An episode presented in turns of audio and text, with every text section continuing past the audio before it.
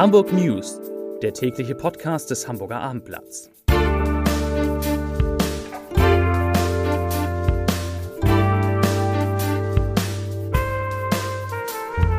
Hallo, moin, moin und herzlich willkommen zum Abendblatt News Podcast. Mein Name ist Matthias Iken und ich verrate Ihnen, welcher Hamburger nach Gold greift, warum Hamburg Impfdosen zurückgibt und wohin die Inzidenz gestiegen ist.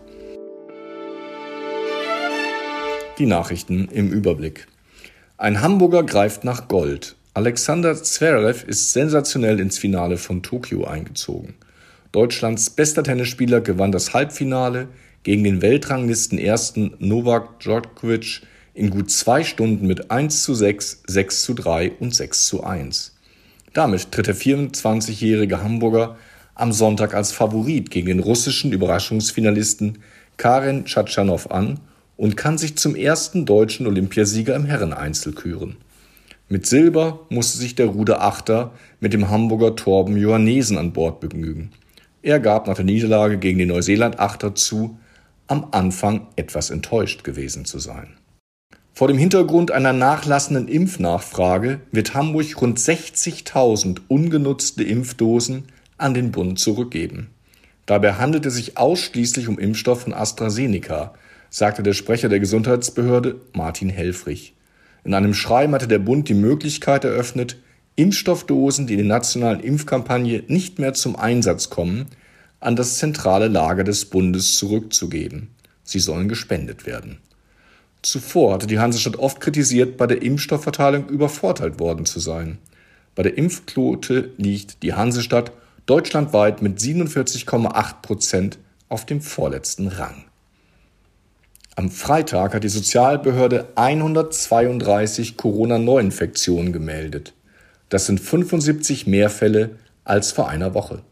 Die Inzidenz steigt damit von 31,8 auf 35,7 Ansteckungen pro 100.000 Einwohner in sieben Tagen. Vor einer Woche hatte der Wert noch bei 21,5 gelegen.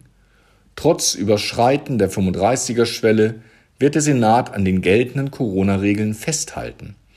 Diese seien im Vergleich zu denen anderer Bundesländer ohnehin schon strenger.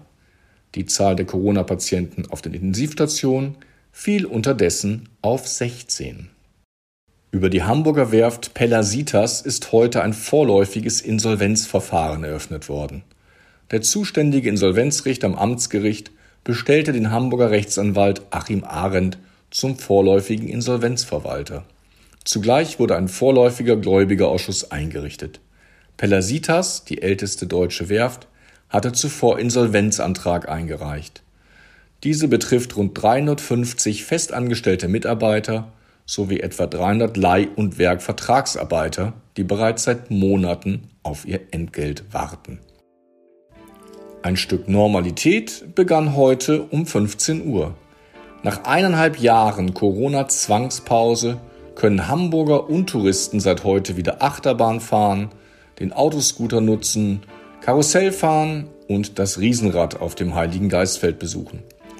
Der Hamburger Sommerdom öffnet seine Tore für vollständig geimpfte, genesene oder getestete Besucher. Diese müssen schon vorher ein Zeitfenster im Internet buchen, denn die Besucherzahl ist begrenzt.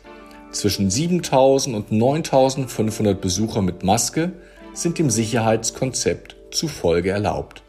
Viele Tickets sind dem Domreferatsleiter zufolge schon vergriffen. Und damit, liebe Zuhörerinnen und Zuhörer, entlasse ich Sie in hoffentlich sonniges Wochenende und schalten Sie gerne wieder ein bei den Abendblatt Podcast.